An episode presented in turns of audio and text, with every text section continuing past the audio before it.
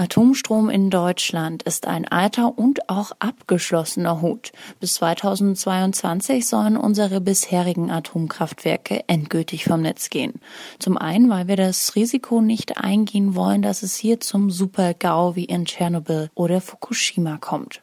Zum anderen, weil wir nicht noch mehr Atommüll produzieren wollen, wenn wir jetzt schon nicht mehr wissen, wohin damit. An Atomkraftwerken daher weiter zu forschen, wirkt etwas überholt und auch altmodisch. Es gibt aber Reaktortypen, die versprechen sicherer, günstiger und nachhaltiger zu sein und sie versprechen, unser Atommüllproblem lösen zu können. Dahinter stecken die AKW der sogenannten vierten Generation. Was es genau damit auf sich hat, klären wir in dieser Folge Mission Energiewende. Mission Energiewende der Detektor FM Podcast zum Klimawandel und neuen Energielösungen. Eine Kooperation mit dem Klimaschutzunternehmen Lichtblick. Mein Name ist Sophie Rauch und wir schauen uns jetzt die AKW der vierten Generation etwas genauer an. Denn es ist schon absurd, dass an der Atomkrafttechnologie weiter geforscht wird, obwohl wir immer noch mit den Müll der letzten Generation zu kämpfen haben. Meine Kollegin Maureen Welter hat sich damit genauer beschäftigt und kann mir jetzt mehr dazu erzählen. Moin Maureen. Hallo Sophie. Maureen, ich habe das zwar in der Schule gelernt, das liegt aber schon wieder ein Weichen zurück. Vielleicht kannst du noch mal kurz für den Einstieg uns noch mal grob erklären, wie so ein Atomkraftwerk aufgebaut ist. Also ein klassisches Atomkraftwerk, kurz AKW, besteht grob aus drei Gebäuden. Wir haben erstens den Reaktor mit dem Kernreaktor, zweitens die Maschinenhalle, dort finden wir die die Turbinen und den Generator und drittens gibt es dann noch den Kühlturm. Und all diese Gebäudeteile haben ihren eigenen Wasserkreislauf. Im Reaktor werden Atomkerne gespalten. Das setzt eine enorme Energie frei, also Hitze. Dadurch wird das kalte Wasser im Reaktor heiß und der Dampf, wenn es jetzt kein Druckwasserreaktor ist, treibt die Turbinen und damit den Generator an. Wir haben also Strom. Das befindet sich dann im zweiten Gebäudeteil und der dritte Teil, der Kühlturm, sorgt gemeinsam mit einem anliegenden Fluss, der da oft ist, wieder für kaltes Wasser für den Reaktor und dann geht das Spiel wieder von vorne los und diese Kreisläufe sind, das hatte ich ja schon erwähnt, voneinander getrennt, weil das Wasser im Reaktor radioaktiv verseucht ist und das soll natürlich nicht ausweichen. Soweit also zum Aufbau. Und wie funktioniert jetzt der Reaktor im Detail nochmal? Ja, hier in Deutschland haben wir Leicht- und Druckwasserreaktoren. Da drin wird eine künstliche Kettenreaktion losgelöst. Dafür wird in der Regel Uran 235 verwendet. Das wird dann mit Neutronen beschossen. Dadurch spalten sich die Atomkerne und setzen dabei Energie in Form von Strahlung und auch noch so zwei bis drei Neutronen frei. Und die Energie erhitzt das Wasser und die zusätzlichen Neutronen können wiederum mehr Atomkerne spalten. Wir haben also eine Kettenreaktion. Vereinfacht kann man sagen, dass ein AKW ein riesengroßer Wasserkocher ist. Und diese Reaktoren zählen zu der zweiten Generation. Weshalb möchte man denn nicht mehr mit den AKW der zweiten Generation arbeiten? Was stecken da denn da für aktuelle Probleme dahinter? Ja, zum einen können diese Reaktoren nur mit Uran 235 betrieben werden. Dazu muss man wissen, Uran besteht in der Natur zu 99,3 Prozent aus U238 und nur 0,7 Prozent aus U235, also das, was wir letztendlich brauchen. Das muss man dann noch ähm, auf etwa 5 Prozent hochkonzentrieren. Das ist ein sehr aufwendiger Prozess. Wenn wir also die Kohlekraftwerke zum Beispiel durch herkömmliche Atomkraftwerke komplett ersetzen wollen würden, dann würde das Uran nicht ausreichen. Und ein weiteres Problem ist die Sicherheit, nicht nur von den Anlagen selbst, sondern auch später die sichere Lagerung des Atommülls. Und die Atomkraftwerke der vierten Generation sollen jetzt genau diese Probleme lösen können. Ja, so ist es theoretisch gedacht. Bisher werden AKW ja mit Wasser gekühlt. Das steckt ja schon im Namen drin. Leicht bzw. Druck Wasserreaktoren. Im Wasser können die Neutronen nicht so schnell hin und her sausen und darum können diese etwas langsameren Neutronen nur das leichtere Uran 235 teilen. Will man aber auch das schwere Uran 238 teilen, was ja viel häufiger in der Natur vorkommt, braucht man einfach schnellere Neutronen, die mit mehr Wumms draufhauen können. Und ersetzt man das Wasser durch zum Beispiel flüssiges Natrium, dann können die Neutronen da viel schneller durchflitzen und auch die schwereren Atomkerne spalten. Das ist jetzt chemisch sehr vereinfacht formuliert. Und bei sogenannten schnellen Brütern, so nennt man diese Reaktortypen, ist es dann sogar so, dass nebenbei Material hergestellt werden könnte, mit dem das AKW weiter betrieben werden kann. Es stellt also seine eigene Energiequelle her. Aber das Problem mit dem Atommüll haben wir dadurch doch jetzt auch nicht gelöst. Also ich würde sogar auf den ersten Blick sagen, dass wir damit wieder mehr Müll produzieren, weil man ja mit solchen Methoden auch mehr Uran nutzen kann und damit theoretisch noch mehr Atomkraftwerke bauen kann. Ja, das ist das eigentlich spannende Versprechen dieser Reaktortypen. Sie behaupten, man kann sie nicht nur mit Natururan betreiben, sondern auch mit Atommüll. Man könnte sie also als eine Art Recyclinganlage für Atommüll verwenden. Befürwortende gehen sogar so weit, dass sie sagen, man muss solche Reaktoren bauen, damit wir unser Atommüllproblem endgültig lösen können. Das klingt ja jetzt erstmal gar nicht so schlecht, aber die Idee gibt's ja jetzt schon ein Weilchen. Warum hat man sich noch nicht an die Umsetzung gemacht? Ja, weil es bisher wirklich nur Ideen sind. Es gibt verschiedene Reaktortypen, die zur vierten Generation gezählt werden. Ein Beispiel ist der Laufwellenreaktor. Der ist vielleicht am nächsten dran momentan an der Umsetzung oder man muss sagen, er war es. Finanziert wird die Idee des Laufwellenreaktors von Bill Gates mit seiner Firma TerraPower. Der Plan war, in China einen Prototypen zu bauen, aber Trump hat das Handelsabkommen zwischen den USA und China aufgelöst, ja und damit dann auch die Pläne von Bill Gates. Der Laufwellenreaktor bleibt also auch erstmal nur in der Theorie. Ich habe dazu mit einem Experten gesprochen, Dr. Christoph Pistner. Er ist der Bereichsleiter für Nukleartechnik und Anlagensicherheit am Öko-Institut in Darmstadt und er kann uns uns sagen, ob AKW der vierten Generation bald markreif sein könnten, ob man sie wirklich mit Atommüll betreiben kann. Und er hat die Frage eingeordnet, was eigentlich nun das Neue an diesen AKW ist. Das kann man so einfach eigentlich nicht beantworten. Letztlich sind alle diese Reaktoren der vierten Generation keine neuen Erfindungen, sondern die haben alle eine sehr, sehr lange Tradition. Wir haben über schnelle Brüder geredet. Das sind im Prinzip Reaktoren, die seit Mitte der 40er Jahre des letzten Jahrhunderts schon in der Diskussion waren, zum Teil auch schon gebaut wurden. Wir haben weltweit viele Versuchsreaktoren, Prototypreaktoren dafür gesehen, die aber alle nicht zu einem kommerziell konkurrenzfähigen System entwickelt werden konnten. Wir haben Hochtemperaturen. Auch die werden heute wieder diskutiert als ein neuer Ansatz, aber auch die gab es schon ganz lange. In Deutschland hatten wir in den 70er und 80er Jahren mit dem AVR und dem THTR zwei solche Reaktoren. Diese Entwicklung wurde dann in den 90er Jahren in Südafrika weiterverfolgt. Heute setzt China auf diese Reaktorlinie. Auch Salzschmelzereaktoren gab es in den 60er Jahren in den USA schon mal Ansätze, die weiter zu verfolgen. Das heißt, alle diese Reaktorkonzepte haben im Prinzip schon einen sehr, sehr langen Vorlauf und sie haben eben alle spezifische potenzielle Vorteile, aber auch technische Probleme, die erst noch gelöst werden müssen. Und ob das für irgendeines dieser Systeme wirklich funktionieren wird, wissen wir heute noch nicht nochmal nachgefragt zu dem Typen des Laufwellenreaktors. Der sollte sogar schon dieses Jahr, also zumindest ein Prototyp, konstruiert werden. Glauben Sie, dass der vielleicht eine Zukunft haben könnte? Naja, die Frage, ob man überhaupt einen Prototypreaktor schon mal bauen kann, beantwortet ja noch lange nicht die Frage, ob dann ein solches System auch tatsächlich als ein kommerzielles Kraftwerk eine Zukunft hat. Also natürlich gibt es Designpläne für sehr, sehr viele Reaktorkonzepte und Ideen, was man alles ausprobieren kann. Aber Kernreaktoren sind sehr komplexe Anlagen, sehr große Anlagen. Da muss sehr viel im Zusammenspiel funktionieren und genau das sind natürlich Dinge, für die ich dann erstmal Versuchsanlagen, Prototypen brauche, um überhaupt probieren zu können, funktioniert das so, wie ich mir das auf dem Papier oder im Computer vorstelle oder mit welchen Problemen bin ich dann in der Realität eigentlich konfrontiert.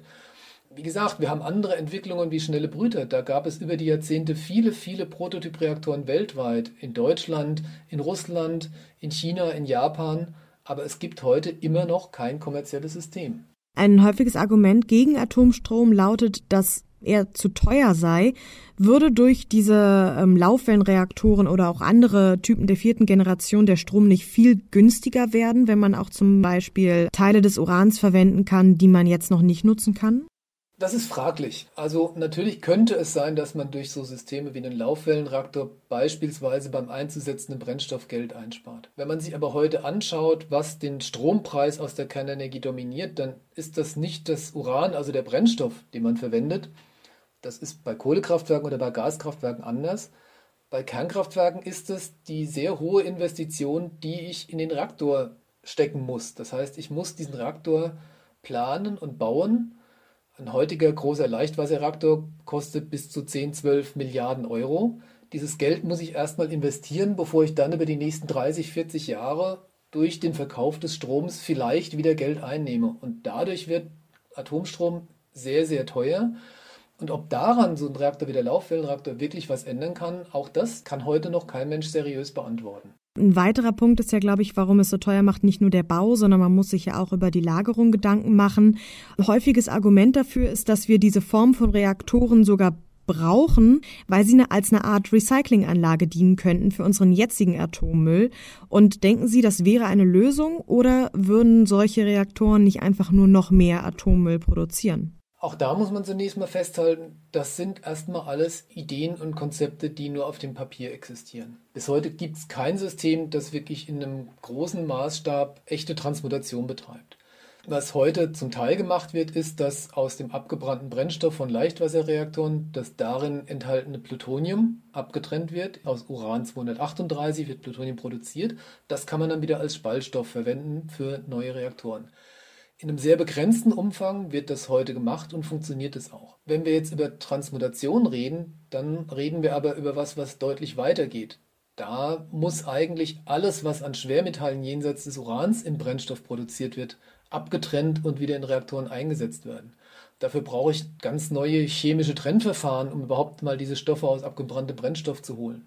Dann brauche ich neue Brennstoffe, in die ich die Materialien wieder einbetten kann. Und dann brauche ich Reaktoren, die dieses Material auch wirklich als Brennstoff verwenden können und verbrennen können. Das ist also ein, riesiges Unterfangen, wo sehr viele Fragen technisch bis jetzt noch vollkommen ungelöst sind und wo kein Mensch weiß, ob es jemals funktionieren wird. Wäre es nicht trotzdem sinnvoll, daran zu forschen, anstatt vielleicht weiter nach einem Endlager zu suchen, was es so vielleicht auch niemals geben wird? Wenn man glauben könnte, dass das tatsächlich das Problem der Endlagerung vollständig lösen würde, naja gut, dann sollte man da vielleicht reinschauen, aber das wird nicht so sein.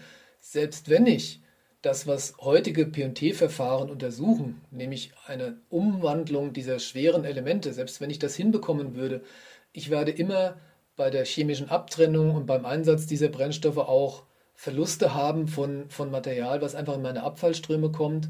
Und ich werde auch sehr, sehr langlebige Spaltprodukte haben, die einfach bei der Spaltung dieser schweren Elemente entstehen. Und auch für all diese Materialien werde ich immer ein geologisches Endlager brauchen.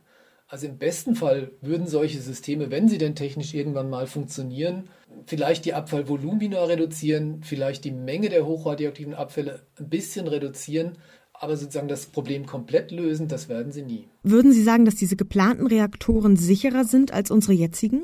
Also das ist natürlich tatsächlich ein erklärtes Ziel dieser Reaktorentwicklungen, dass diese Reaktoren möglichst sicherer sein sollen als das, was wir heute als Reaktoren haben. Das Problem ist auch da wieder, Sicherheit hängt nicht von einem einzelnen Faktor, von einem konkreten Teil in, in, meinem Design, in meiner Auslegung meines Reaktors ab, sondern von sehr, sehr vielen Fragen.